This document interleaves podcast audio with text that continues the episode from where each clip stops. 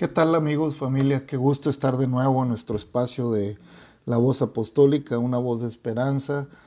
Y pues qué bueno que el Señor nos da la oportunidad de expresar a través de, este espacio, eh, pues su palabra que nos permite analizar, entrar en, en un análisis desde una perspectiva con el único propósito de que la misericordia del Señor abarque su vida, abarque su corazón. Es un placer poder estar de nuevo en este espacio, lo hacemos con mucho gusto. Así que familia, amigos, gracias por, eh, bueno, por bajar la voz apostólica, gracias por eh, darnos la oportunidad de que podamos compartir la palabra de Dios con usted. Y como hemos venido tratando desde los episodios anteriores, hemos venido eh, analizando las diferentes historias que la palabra de Dios tiene para nosotros en el libro de Génesis.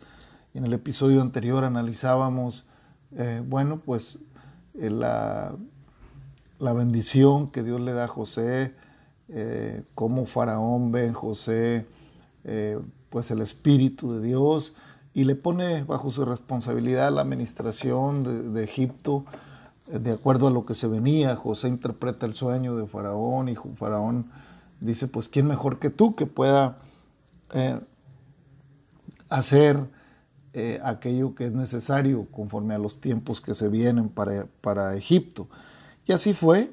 Entonces eh, vinieron esos años de abundancia donde José actuó sabiamente, hizo graneros, guardó grano, guardó trigo y, y supo optimizar todos los recursos eh, que Dios le dio para que Él los administrara. Qué importante es, amigo, familia, que sepamos administrar eh, pues los recursos que Dios pone en nuestras manos, eh, sean materiales, sean eh, espirituales, cualquiera que sean los recursos. En este caso, por José, pues él, él, tenía la revelación de cómo se pondrían los tiempos y sabe organizar y sabe uh, tomar decisiones correctas.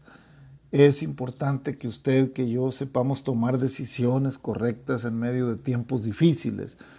No la pasaba bien José, sabíamos cuál era su condición, estando en la cárcel le mandan llamar y, bueno, eh, Dios obra preciosa eh, de manera maravillosa en la vida de José, es puesto por gobernador de Egipto. Y bueno, ya, ya pasan esos años de abundancia esos años de, de, muchas buenas cosechas. Y ahora dice el versículo 56 ahí en Génesis del capítulo 41, y el hambre estaba por toda la extensión del país. Entonces abrió José todo granero donde había y vendía a los egipcios porque había crecido el hambre en la tierra de Egipto. Y de toda la tierra venían a Egipto para comprar a José porque por toda la tierra había crecido el hambre. Viendo Jacob que en Egipto había alimentos, dijo a sus hijos, ¿por qué os estáis mirando? Y dijo, he aquí, yo he oído que hay víveres en Egipto, descended allá y comprad de allí para nosotros, para que todo, para que podamos vivir y no muramos. Y descendieron los diez hermanos de José a comprar trigo en Egipto, mas Jacob no envió a Benjamín, hermano de José, con sus hermanos, porque dijo, no sea que le acontezca algún desastre. Vinieron los hijos de Israel a comprar entre los que venían, porque había hambre en la tierra de Canaán, y José era el Señor de la tierra, quien le vendía a todo el pueblo de la tierra, y llegaron los hermanos de José y se inclinaron a él rostro a tierra. Estamos leyendo ya en el capítulo 42 los primeros seis versículos. Y bueno, nos damos cuenta, familia, amigo, a través de, de, la lectura de la palabra, que se va, que se cumple aquel sueño por el que sus hermanos de José se habían encelado tanto cuando les dijo que él soñaba doce manojos y, que once se inclinaban a su manojo. Y, sus hermanos se enojaron mucho con aquella ocasión cuando José le, les contaba ese sueño. Le dice, ¿acaso estás diciendo que nosotros nos inclinaremos hacia ti? Y hasta deseaban matarlo, tenían un gran celo, la envidia los había llenado. Pero vemos que en el versículo 6 ya ha pasado el tiempo, ya viendo lo que ellos hicieron, sabemos lo que pasó, que lo vendieron a, una caravana de ismaelitas y José llegó a Egipto como, como esclavo. Pero en el versículo 6 dice, José era el Señor de la tierra, quien le vendía a todo pueblo de la tierra, y llegaron los hermanos de José y se inclinaron el rostro en tierra.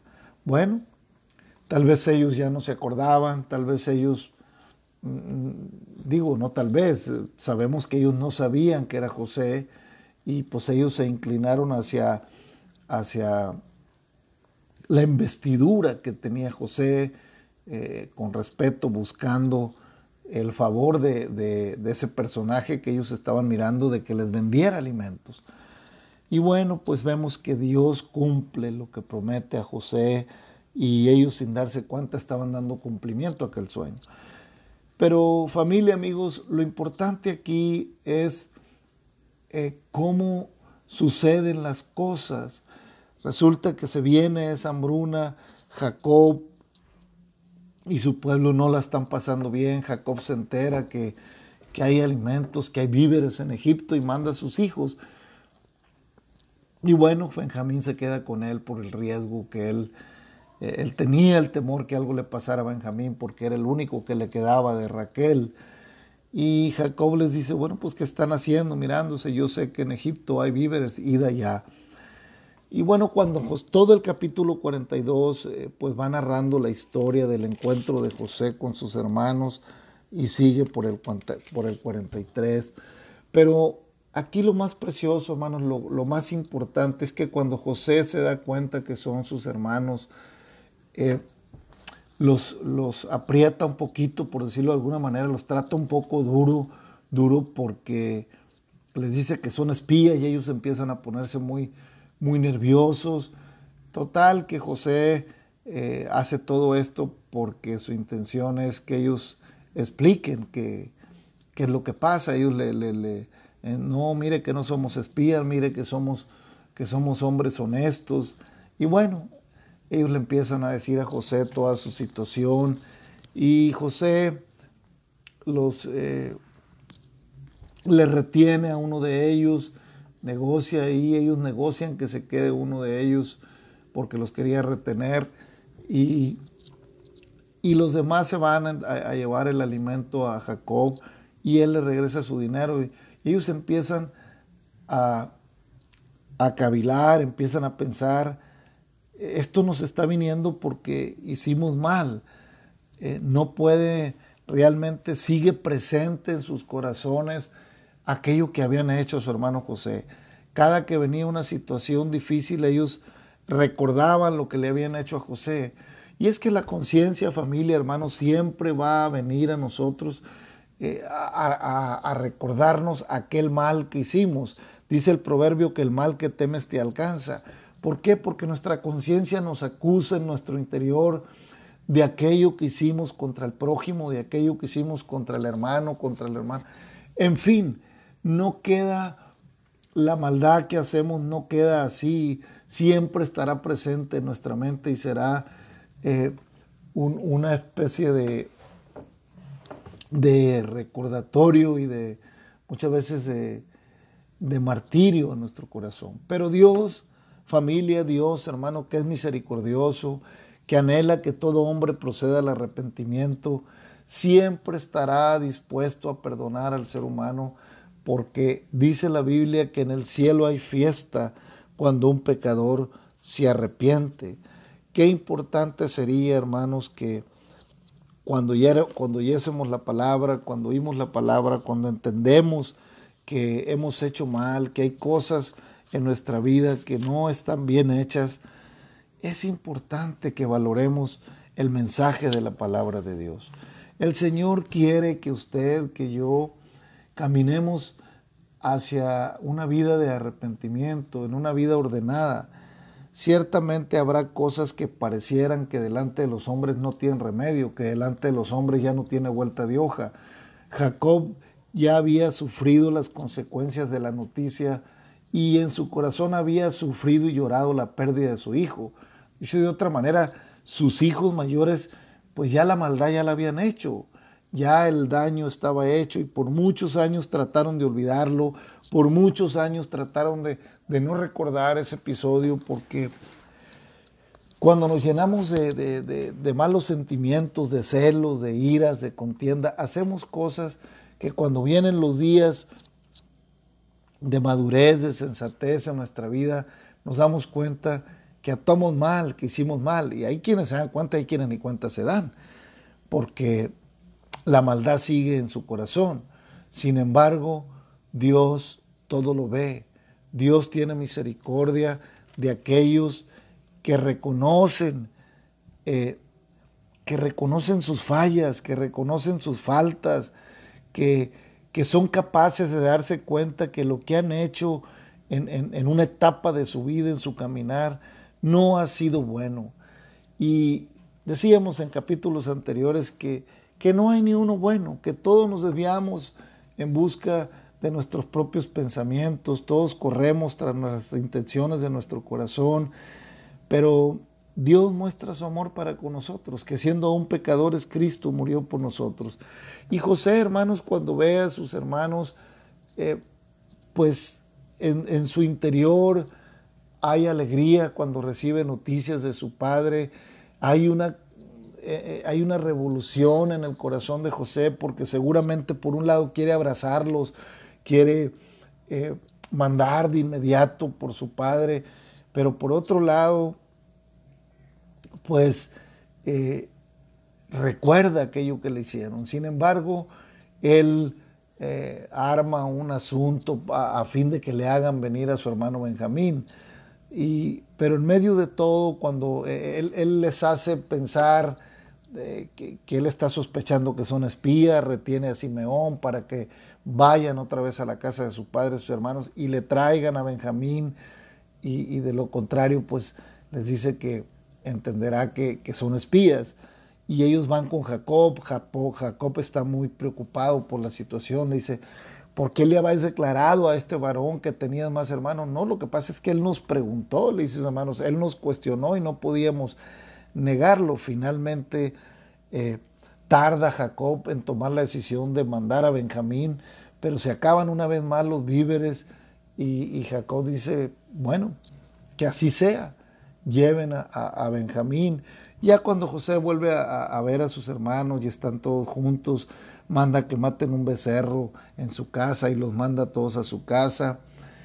Y finalmente no aguanta José al, ver a sus hermanos, al, saber más de su padre, y se suelta en llanto, suelta el llanto, se, se contricta su corazón, y José los abraza después de de hacer ahí algunas cosas con ellos, los comen en su casa, cuando parece que ya los va a despedir, él quiere retener a Benjamín, pero ya no aguanta José en su corazón esas emociones y les declara que él es José y les dice ahí que pues traigan a su padre, que, que todo lo que le sucedió, aunque en su momento estuvo mal hecho por parte de ellos, aunque en su momento ellos realmente actuaron pensando en mal, Dios lo hizo para bien. Dios convirtió.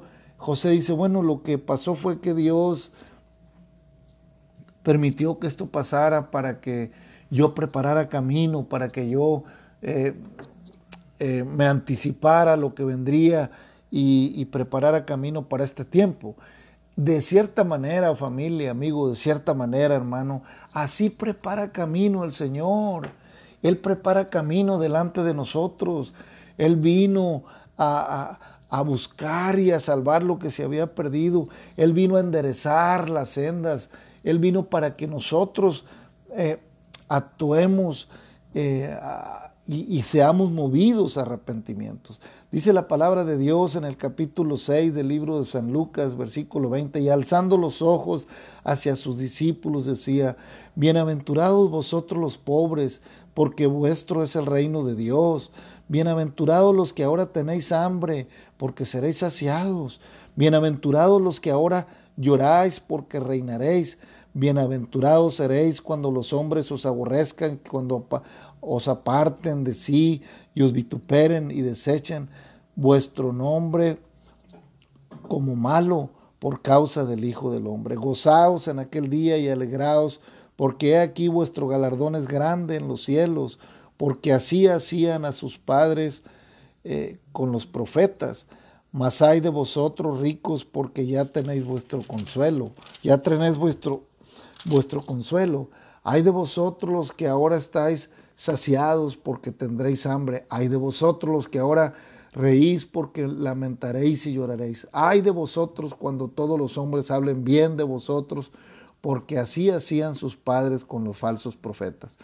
Pero vosotros los que oís, os digo, amad a vuestros hermanos, a vuestros enemigos, haced bien a los que os aborrecen, bendecid a los que os maldicen, orad por los que os calumnian el que te hiera en una mejilla, preséntale también la otra, y al que te quite la capa, ni aun la túnica le niegues. Cualquiera que te pide, dale, y al que te tome lo que es tuyo, no pidas que te lo vuelva. Y como queréis que hagan los hombres con vosotros, así también haced vosotros con ellos. Qué declaración, hermano, qué declaración, amigo.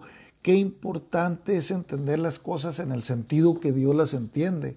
Muchas veces oímos un dicho que la gente dice, lo que no hagas lo que quieres, no, no hagas lo que no quieres que hagan contigo, no. Lo que los hombres quieren, quieres que hagan contigo. Eso hay que hacer, hermano.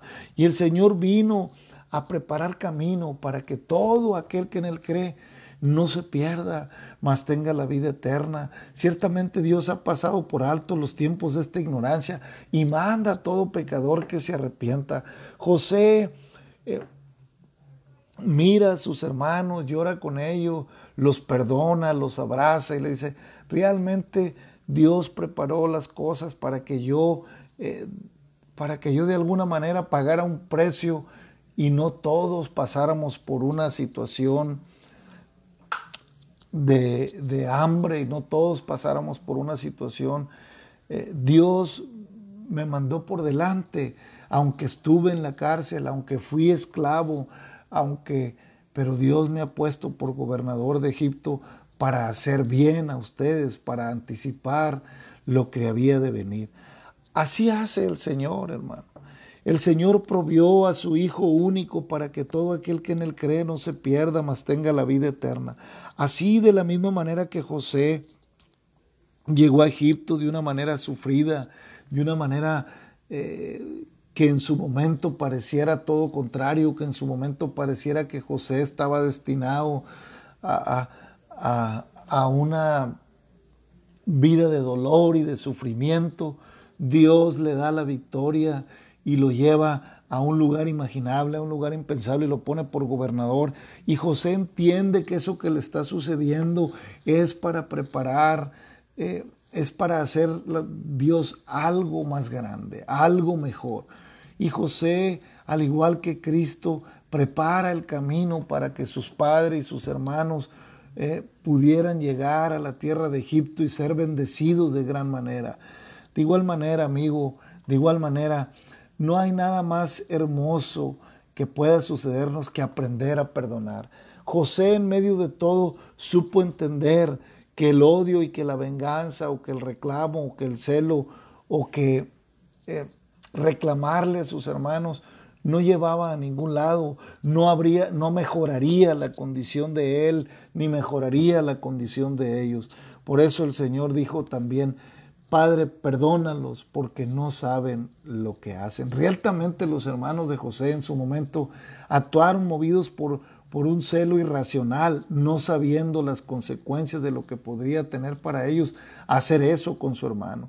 Sin embargo, Dios ya le había mostrado a José que sus hermanos se inclinarían a él, a él y así sucede.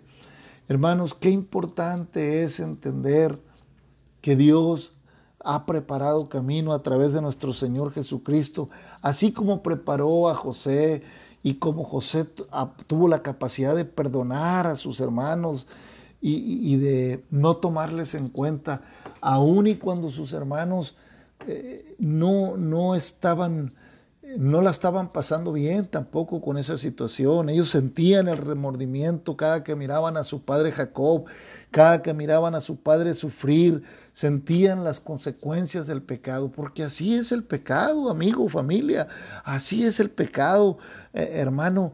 Eh, lo hacemos con mucha facilidad pensando que en el momento va a ocasionar eh, que no va a haber una consecuencia que nos va a meter en, una problemática, pero el pecado siempre nos llevará a, una muerte, en, cierto sentido, la, la paga del pecado es muerte, el regalo de Dios es vida en Cristo Jesús. El pecado siempre nos llevará a, una muerte a veces muy lenta, hermano, presas de nuestras propias acciones, hechas en un momento de ira, en un momento que se nos hizo fácil. Y bueno, el Señor entiende que muchas veces no sabemos el alcance, las consecuencias de aquello que hacemos mal.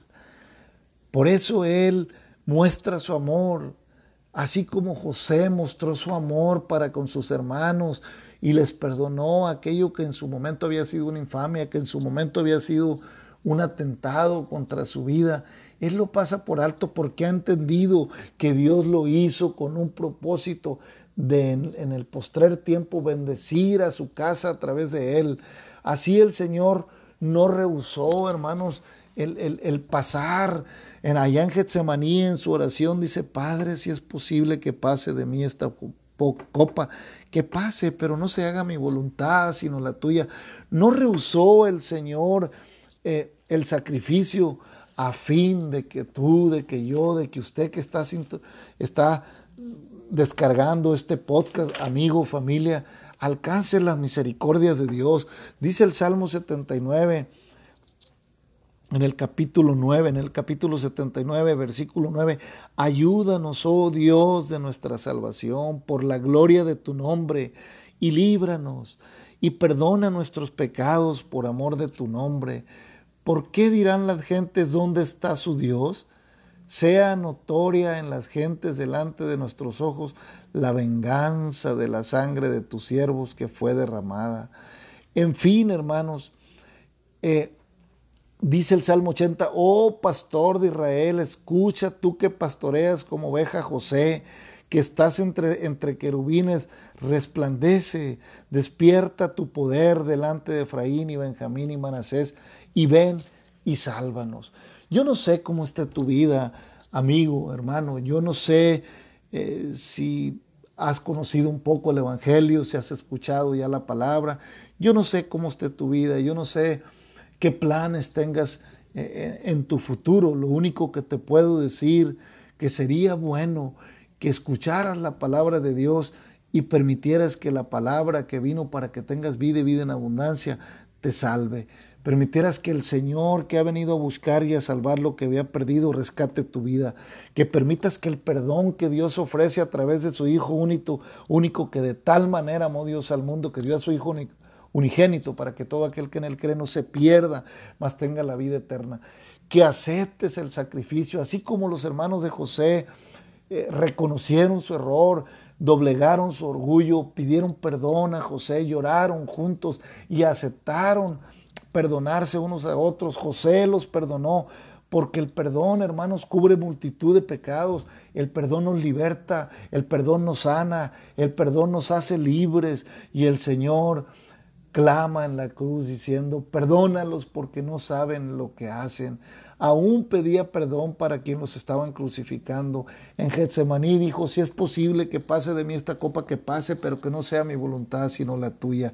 Es la voluntad de Dios, hermano que el sacrificio de Jesucristo salve tu vida, que el sacrificio y el derramamiento de sangre del Señor en la cruz te dé vida y vida en abundancia a través de, ese, de esa sangre preciosa con la que Él nos ha comprado, con la que Él pagó el precio de mi pecado, el precio. El precio de tu pecado ya está pagado. El precio de mi pecado ya está pagado. Solo tienes que creer la palabra y solo tienes que proceder en cierta manera como los hermanos de José. Tienes que volverte a, a Tienes que reconocer tu pecado, tienes que reconocer que obraste mal, tienes que reconocer, porque el Señor dice, arrepentíos y creed en el Evangelio. Es necesario el arrepentimiento. La palabra de Dios dice que sin arrepentimiento no hay remisión de pecados. Los hermanos de José están arrepentidos de aquello que hicieron, pero José los perdona. Él dice, para bien hizo Dios esto. No digan eso, Dios puso todo esto para bien, aunque en su momento no lo entendimos. Qué bueno sería que en, e, que en este tiempo tú entiendas que el Evangelio, que la buena nueva de Jesucristo es para tu bien, es para vida y vida eterna, es para que ese pecado que a veces atormenta tu pensamiento, es para que te arrepientas y ya no peques más y dejes que la palabra de vida, que la palabra que Dios tiene, te, llene en tu corazón, así como el pueblo de Jacob, como Jacob, sus hermanos, y le, fueron traídos a Egipto para ser rescatados de la hambruna. Así el Señor te rescata del Egipto que es el mundo. Así el Señor te rescata del mundo para que vengas a una vida distinta, para que vengas a la protección del Señor, para que vengas a donde hay abundancia de pan para tu alma. El Señor dijo, no busques el pan que perece, no busques el pan eh, que solamente sacia por un tiempo. Buscad el pan que viene del cielo. Yo soy el pan que descendió del cielo. Y vemos, familia, hermano, amigos, cómo el Señor eh, nos permite entender, entender su misericordia. Por eso la palabra de Dios que, que escribe Pablo allá en el capítulo 3 de los Colosenses dice así, si pues habéis resucitado con Cristo, buscad las cosas de arriba donde está Cristo sentado a la diestra de Dios. Poned la mira en las cosas de arriba, no en las de la tierra, porque habéis muerto y vuestra vida está escondida con Cristo en Dios. Cuando Cristo vuestra vida se manifieste, entonces vosotros también seréis manifestados con Él en gloria. Haced morir pues lo terrenal en vosotros, fornicación, impurezas, pasiones desordenadas, malos deseos, avaricia, que es idolatría, cosas por las cuales la ira de Dios viene sobre los hijos de desobediencia, en los cuales vosotros también anduvisteis en otro tiempo cuando vivías en ellas pero ahora dejad también vosotros todas estas cosas, ira, enojo, malicia, blasfemia, palabras deshonestas de vuestra boca. No mintáis los unos a los otros, habiéndoos despojado del viejo hombre con sus hechos, y revestidos del nuevo, el cual conforme a la imagen del que lo creó, se va renovando hasta el conocimiento pleno, donde no hay griego ni judío, circuncisión ni circuncisión, bárbaro ni cita, siervo ni libre, sino que Cristo es el todo y en todos. Vestidos pues como escogidos de Dios santos, amados y entrañable misericordia, de benignidad, humildad, de macedumbre, de paciencia, soportándonos unos a otros y perdonándonos unos a otros, si alguno tuviere queja contra otro, de la manera que Cristo os perdonó, así también hacedlo vosotros. Hermanos, pareciera que esta palabra que escribe Pablo es imposible o muy difícil, pero él dice que si el Señor, que si habemos eh, muerto al pecado y, hemos sido rescatados por Cristo, dice que tenemos que poner la mira en las cosas de arriba, que si hemos porque si habéis muerto y vuestra vida está escondida con Cristo en Dios, cuando Cristo vuestra vida se manifiesta, entonces vosotros también serán manifestados con Él en gloria. Familia, ¿quieres una vida distinta? Amigo, ¿quieres una vida, una vida diferente? ¿Piensas que no hay salida de tu condición o, o te sientes muy cómodo como estás viviendo? Déjame te digo una cosa. Si has oído el Evangelio, si has oído la palabra, si estás oyendo este podcast, Cristo ha venido para que tengas vida y vida en abundancia. No una vida al estilo que tú lo estás pensando. Los hermanos de José pensaron que iba a ser mejor su vida sin José. Pensaron que si vendían, hasta se beneficiaron con 20 piezas de plata, pensando que sería mejor su vida. Nunca va a ser mejor nuestra vida en una vida de pecado. Nunca va a ser mejor nuestra vida practicando las cosas que, que señala, que nunca va a ser eh, mejor nuestra vida cuando vivamos en las pasiones terrenales, en fornicación, en impureza, en pasiones desordenadas, malos deseos, avaricia. Eso es idolatría.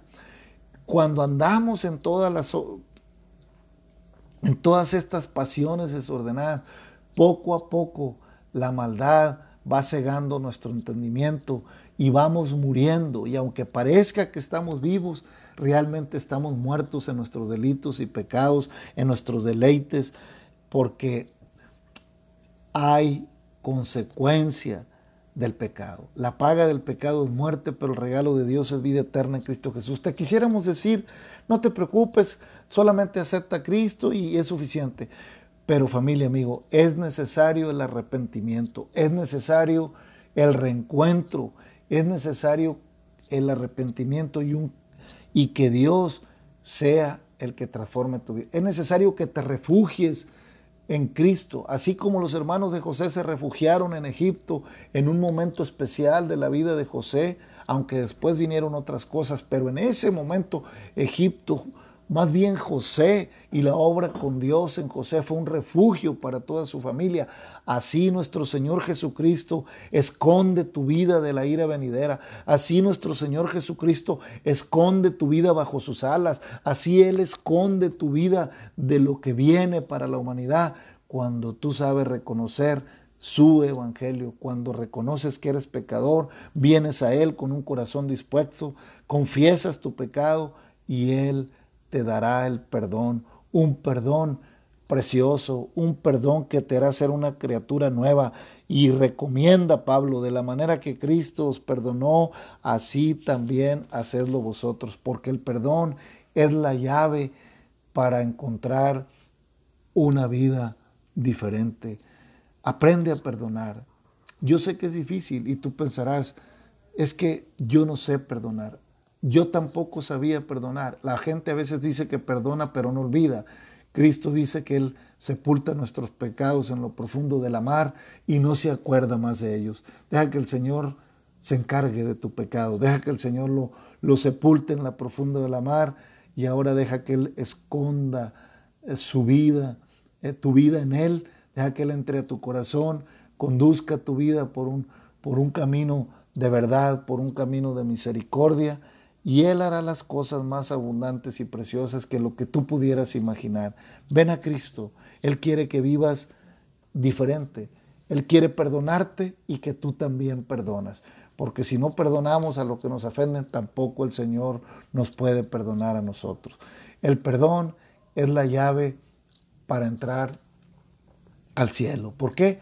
Porque el primero que pone ejemplo en el perdón es nuestro Señor Jesucristo, clamando por aquellos que lo estaban clavando en la cruz y también clamando por ti y por mí. Por eso dice, venid a mí todos los que estáis trabajados y cargados. Mi carga es ligera y mi yugo es fácil de llevar. Espero familia, espero amigo, que, que aproveches la oportunidad de reconocer tus fallas, de reconocer tus faltas y darle una oportunidad al Señor de que more en tu corazón y transforme tu vida y hallarás abundancia de pan en él.